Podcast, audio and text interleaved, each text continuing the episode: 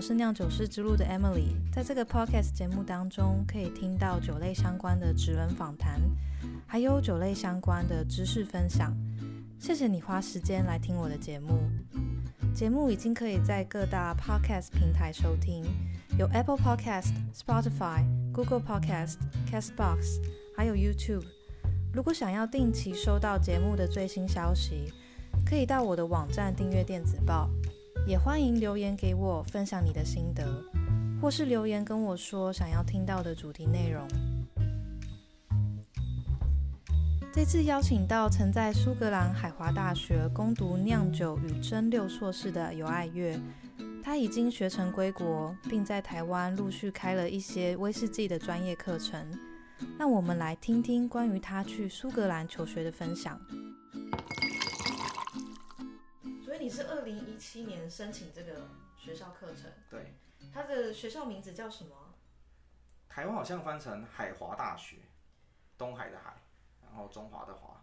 海华大学，在爱丁堡，对，爱丁堡市中心。算郊区，因为你要到市中心，大概公车要四十分钟左右， OK，有直达的公车啊。那什么科系你没有翻中文吗？我们是自己翻译成酿酒与蒸馏，嗯，酿啤酒与蒸馏。对，所以里面出来的人也会去酿呃葡萄酒呃啤酒的产业。出来的其实以啤酒居多，嗯，剩下就是一些蒸馏酒，因为毕竟啤酒的市场还是比较大，对，酒厂比较多，工作比较好找。当然没有葡萄酒啦，因为它都是以麦芽为基准的。可是蒸馏的话，就是可能各种酒类都有了。哦，嗯，虽然说我们教的主要是琴酒跟威士忌，但是其实各种都有稍微提到一点。嗯，很正常。哦，为什么你会想要念这样的课程？嗯，应该从十年前说起。那时候我大概刚退伍，对，然后我家人找我去做老酒收购的。然后那时候我们是专门收那种别人已经那种他们送去大陆，然后剩下那些货色，因为有一部分是要交给大陆会卖很好价格，那剩下那些就是大陆不要了，他们就交给我们卖。你说的是威士忌吗？呃，威士忌跟干邑都有，就以前台湾收的各种老酒，但是以前是干邑居多。然后因为我会面对一些直接客户，他们就会问我一些比较知识性的问题，可能他跟客户喝酒，他会去炫耀说这支酒多好多好。嗯然后有些客人是会跟我问一些比较专业的，嗯，例如，哎、这支干邑年份是几年的啊？然后那个时候也不懂，就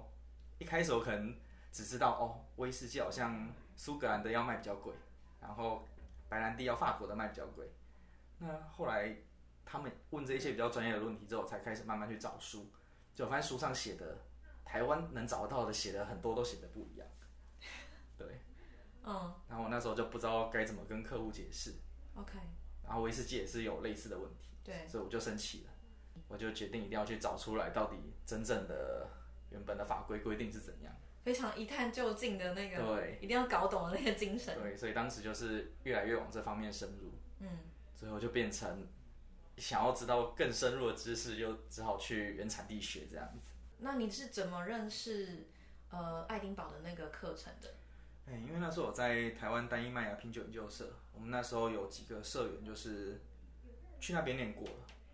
我已哦经算是蛮后面几届了。呃对，然后他们有说他们去那边的经历大概是怎样，然后去逛过许多蒸馏厂，我就想说哇，好羡慕哦，好想效法一下他们去那边逛蒸馏厂。所以在在苏格兰求学一年求学的期间，你有非常多的机会可以去品到很多威士忌，还有参观他们酒厂。参观酒厂是可以去一些一般人没办法进去的酒厂，但是品威士忌就几乎没有，你说一般人没办法进去，是因为你的身份，你对在那个学校的身份。就有一些特别好是有一些是不开放给一般游客参观的。嗯，你们是专业人士，所以不一样。对我们有教授可以去洽谈。对，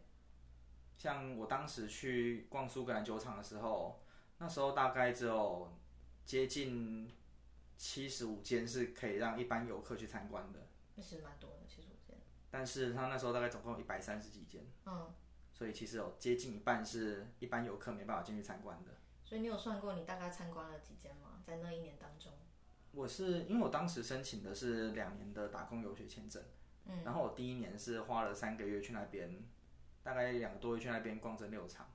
那一次大概逛了六十几间。一个人欸呢、哎、我老婆有去陪我一个月左右。哇，嗯，你就是逛那种已经开放给大众参观的那种。对。那然后对你说你自己先过去三个月去参观六十几间，嗯，那之后之后就回来努力学英文，因为要考过那个英文的基本的雅思检定，对，所以就是有一段时间就是在学英文，嗯，然后学完之后就过去念这个课程。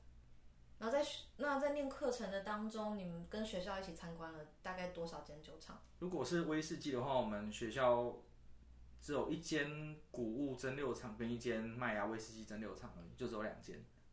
其实没有很多。有一些它是会让你去参观制桶厂，或者是制作蒸馏器制的什那么种厂？制桶，制铜厂。嗯，或是做蒸馏器的，或是那种像蒂亚吉欧他们的品牌中心啊那一些，嗯，但其实蛮少的啊，我觉得。参观的有点少。对，应该要每个礼拜都要有一间威士忌蒸馏厂啊嘛，对不对？ 这样才好。嗯还是你们课程太紧，没办法去参这也观。是有可能，因为我们变成把两年的硕士课程全都压缩在一年之内教完，嗯，所以其实根本没有什么娱乐时间，所以我觉得我是被骗去的，那你压力其实蛮大的吧？其实非常大，而且我英文又不好。好过还是不好过？如果你认真念书是好过，哦，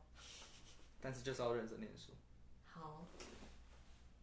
不是随便念念就好那种。 不过我们这一次进去的学妹她就是自己找的，她没有被人家骗进去，所以就说到时候你不能怪别人了。对，然后她考试前就跟我哭哭说好难哦。他是你他是非理工背景的，她是念生物的，哦，那还可嗯以啦。但她可能没想到进去之后是这个样。所以非理工背景的会更难，对不对？如果你英文非常好的话，应该可以过了，应该过都是没问题。嗯，但要高分就非常难了。好，所以说，除非你是理工背景，喜欢威士忌，然后英文非常好，不然的话，如果你这三样里面少了其中两样的话，那就最好是不要去了，少一样还可以接受。像我就是英文这点不好，但是因为我原本就已经对威士忌有一些了解，嗯，所以至少我去的时候压力还不会这么大。但如果你真的是都不懂，然后英文又不好，只是一股热忱的话，那我劝你三思而后行。嗯那其实你没有考过，他会让你补考吧？它是有那个重修的那种机制，就要多付钱。对，要多付钱，嗯然后在那边留久一点。嗯，但是通常教授应该都会希望你过，因为他过的分数大概是四十分就过了，但满是分是一百对分。可是你要写论文大概要平均五十分以上才有写论文的资格，所以如果你就是像以前大学这样子一般的念书方式的话，很可能就会没有办法写论文。你完全没有时间去玩。有啦，就是会时间变得很少，尤其是交作业，你可能就交作业前的一个礼拜，你都在弄那一份作业，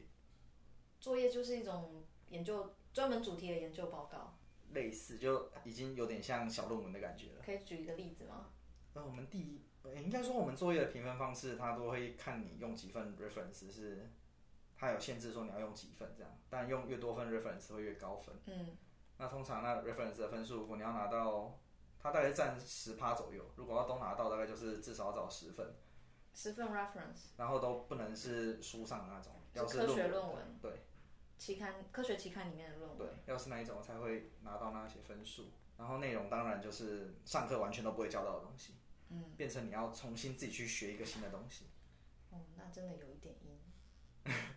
不是不只是一点。那你们这样子的作业有几份？在这一年当中，嗯，第一个学期算一算好像接近十份吧，好多。所以有一个礼拜两份的时候，那个礼拜就会过得很很痛苦。一个礼拜两份，有时然候后也啊还有要这样，上课，因为一个学期只有十二十二个那个只有十二周，好少哦。对，才三个月。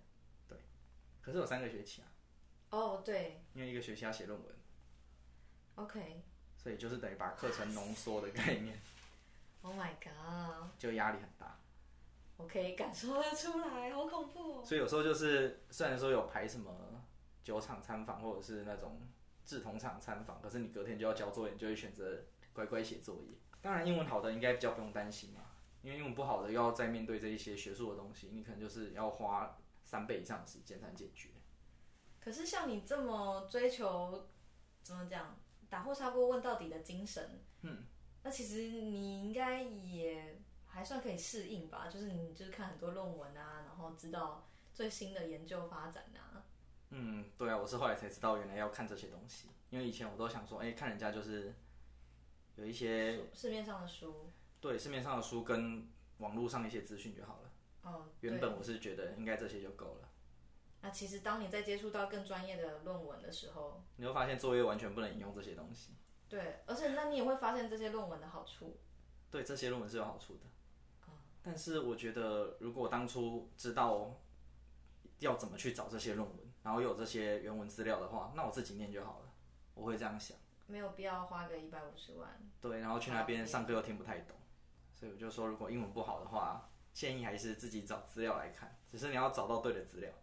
所以在英国有非常多就是关于蒸馏的课程吗？嗯，我觉得应该会有一些类似的吧。可是如果是专门做威士忌的话，好像就只有我们。最有名哦，也只有你们对，当初找的时候就都没有找到其他是专门就是做酿酒与蒸馏，可能他们是做食品，然后有稍微提到一点酒类这样子而已。就算你真的在那边念的时候，你也没有听说过有其他的学校。对我都没有听说，有听学妹说她本来想要去找，因为她是研究酵母的，嗯，她本来也要去找这种发酵跟蒸馏，然后当时代办是有提供给她另一所，好像忘记是哪里了、亚伯丁嘛还是哪边？她说那边是专门研究生物的，然后有一部分是在做制酒的，嗯可是她想说要比较全面，就是都是制酒的，嗯，所以就选了我们学校。你课程有多少人啊？我们今年是嗯七十八个的样子，很多哎、算是蛮多的，不过我们去年是一百五十个。这样要分两三班来上吧。他都好像都在同一班呢，只是教室就很大间这样。嗯，好像是近几年来才变这样的，因为四年前去的那个学长，他说他们一班才二十几个，因为最近威士忌卖的很好的关系哦，有可能我觉得。所以你们班上七十几个人是什么样的国籍比较多？如果是苏格兰人，好像有六个，然后美国人大概快一半，超多哎、对，超多。好像美国一直在盖小蒸馏厂吧？嗯，听说比起几年前，他们已经多了十倍的蒸馏厂的小蒸馏厂的量了。都是做波本威士忌吗？对，几乎啦，在美国几乎都做波本比较多，除非有一些，我觉得去那边学的可能不只想做波本，他想要再开创更多，烈酒嗯，不算烈酒，就还是威士忌，但是有更多不同的风味。 ，OK，那剩下的就可能台湾就我跟我同学两个，然后大陆的好像大陆那边好像只有一个而已。今年，可是他们大学部反啊而大陆比较多，因为他们有跟天津那边做学术交流，嗯，所以天津那边可能大学三四年级的人就是会过去苏格兰那边念个一年。所以他们还有大学部，对他们有大学部四年的课程，硕士跟大学部的差别在哪里？大学部可能教的会比较广一点，那作业也会比较简单一点。你的广是指例如可能要学微积分吧，我不知道 这种感觉。哦，哦，基础科学，对，基础科学可能要学比较多，但是作业都会比较简单，而且其实他们只要上课听到老师讲那些东西记起来，其实就差不多了。不像我们是要自己去找资料。所以在苏格兰蒸馏厂业界的人都是从这个学校出来的吗？其实几乎没有哎、那这些人都去哪了？对啊，这我也蛮好奇的。在苏格兰其实很少，我们目前呐、很少我们这边出来，可能就是去做那种技术部门的吧，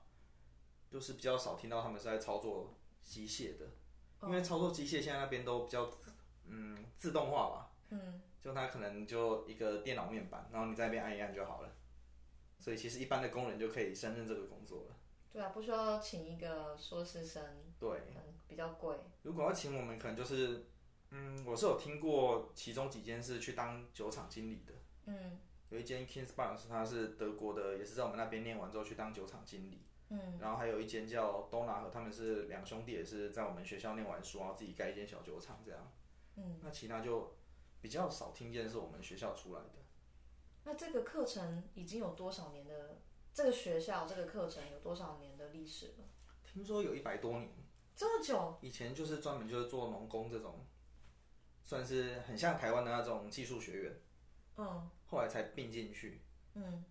因为好像一开始是跟那个国际，嗯，英文是 ICBD，是国际酿酒与蒸馏中心的缩写，他们是设在我们学校里面，International Center ，OFF of Brewing and Distillery，对，他们是设在我们学校里面，所以变成要学这东西的，就只有两个地方可以跑，一个是另一个机构，一个叫 IBD 的，就是他们比较多发一些学术论文之类的，嗯然后另外就是我们学校这个 ICBD。 ，IBD 也在苏格兰吗？ IBD 总部我不知道在哪边呢、但我知道苏格兰那边有，然后你们在学校毕业的也有一大半应该是去做啤酒嘛？好像多数是啤酒，反正蒸馏好像没这么多。而且我们学校资源主要还是放在啤酒，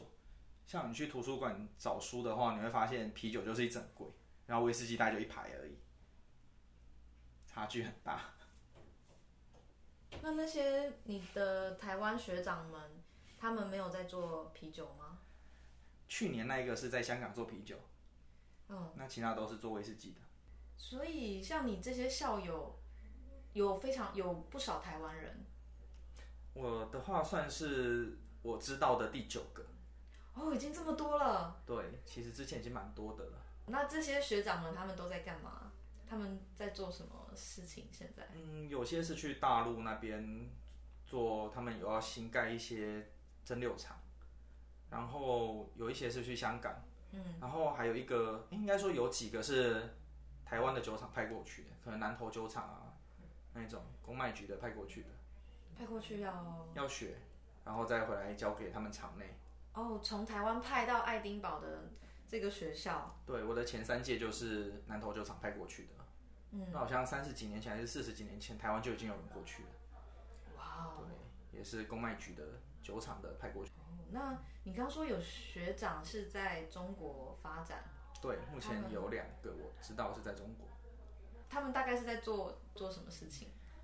嗯，据他们说，第一个去的好像是研发部的，所以应该是可能做一些规划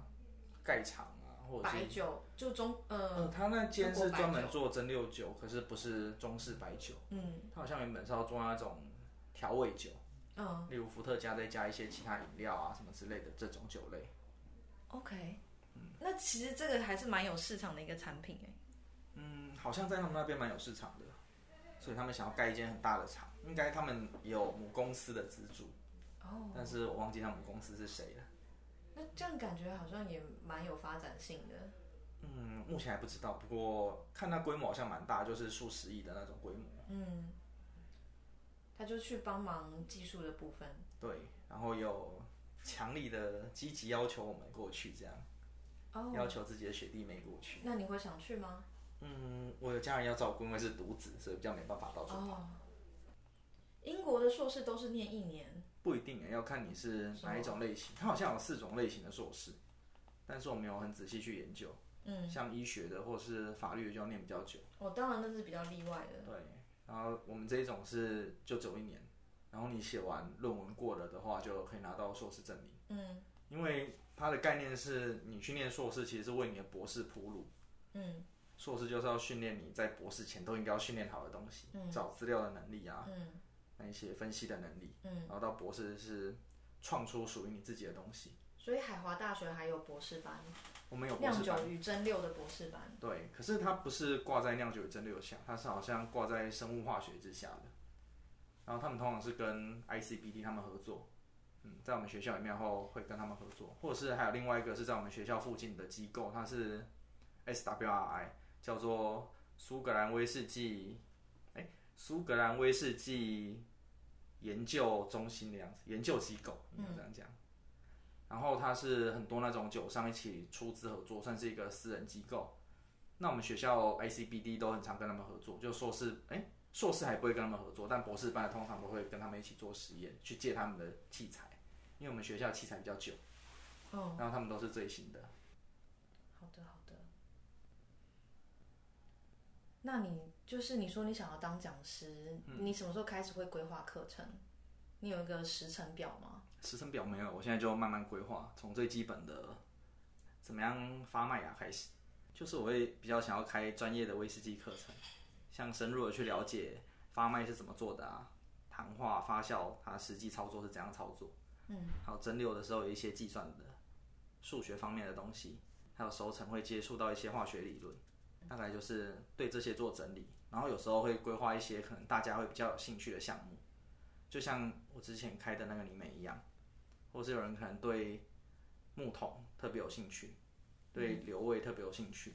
对水质特别有兴趣，可能就是会开这种比较小项目的课程。比较偏技术性的课程，对，反而不是就是教你怎么品饮啊，认识品牌啊。嗯，这个我就不会去开，因为我觉得这个比较品饮这方面比较个人主观。对，虽然说我引用的资料会有那种皮影那种嗅觉的资料，可是我觉得他们是比较客观的嗅觉资料，因为他们有很多人，然后在同一个情况之下做嗅觉的实验，变数比较少。嗯，但如果是一般的皮影的话，我觉得大家对每一支酒会有不同的感想，那我可能这样讲别人会不认同，对。会变成没有固定的答案。可是品饮本来就没有对，那么固定的答案啊，像我一开始没有标准答案我一开始是在 PTT 上面有写品饮记录写很多，后来我想到这个东西，我第二次品饮的时候，可能写出来的东西跟第一次有三十趴的差距，我就会觉得这样不行。差蛮多的。对，我就想到这样子就等于是他没有固定答案，那我想要去学一些有固定答案的东西，所以我才会跑去苏格兰去学这个东西是有固定答案的。不过我觉得你做这个应该是蛮有市场的吧，毕竟威士忌现在又说要投资什么的啊，那大家会想说，哎，是不是学一些技术的东西，我比较知道要要投资哪一个牌子，还是其实没有正相关？好像没正相关呢、而且这方面我是以我接触到的人来讲，我是觉得好像有更多的人想要去了解深入的知识，像 WSET 的课程好像越来越多人去上了，对所以我想到他们应该是比较想要了解这种深入知识的。 ，W set 其实还不够深入，W set 是偏广，可是它不深。对我看他三期在威士忌的那方面的课程，大概就是我们可能就是比威士忌学要浅的东西，嗯就是很基础中的基础。嗯其实他已经到三级了。嗯。